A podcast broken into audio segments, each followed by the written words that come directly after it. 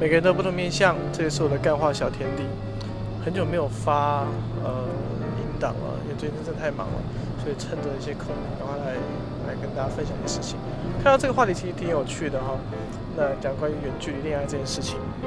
呃，前面许多朋友们都分享了他们对于远距离恋爱的一些建议跟看法，所以呢，我就要来要来持一些反向意见了。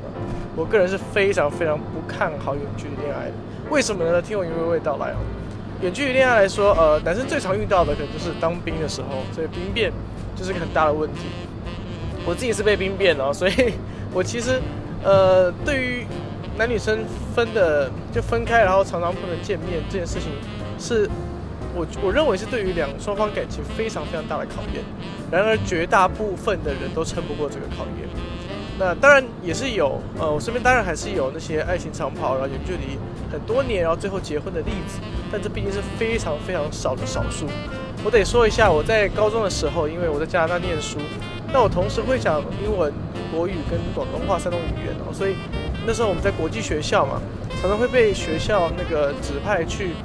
接一些新生哦，都有很多从大陆啊、香港啊、澳门啊、台湾来的新生。那我们接他们的时候呢，我们都会在在车上聊天，因为机场到学校有一段路。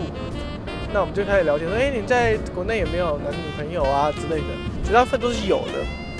好，根据我自己的统计，百分之九十五以上，就是很夸张的，就是呃，我有些朋友就是他们会在，因为每个人都有自己的房间嘛，宿舍，在宿舍里面贴满他女朋友的海报的照片什么的。我就说哇，你真的很爱你女朋友啊！对啊对啊，我超爱她的，要订婚了，回去就要结婚这样。那还有很多就说哦，她很爱她男朋友啊什么的。好，百分之九十五的人三个月后都会在学校，就在我们的高中交另外一个男朋友女朋友。这让我傻眼的！我看到这个，我就觉得说，哎，奇怪，三个月前你还不是说你要跟女朋友订婚的吗？或者是你不是还三个月前你还很爱你男朋友的吗？怎么突然间变这个样子？那其实有一句话说“近水楼台先得月”，它不是没有道理的。当你人在异乡，或是人在一个呃，就是让你处于不是很自在的环境，或是一个面临一个新的环境，当你视力、视力、适应力就不是那么好的时候，你可能就会需要一些寄托，需要一些慰藉。当呃你的另一半在很遥远的地方，尤其是地地球另一端，他没办法给你什么建议或者是安抚，他只能言语上安抚你而已。它其实没有什么实质上的作用。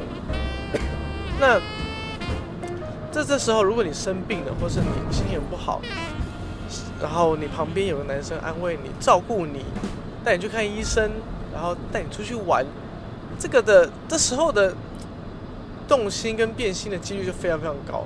所以我认为不要这样考验你的爱情。如果可以的话，我我认为啦。我真的不太看好有距离恋爱这件事情。如果可以的话，多多相处才是王道。嗯，这是我的看法。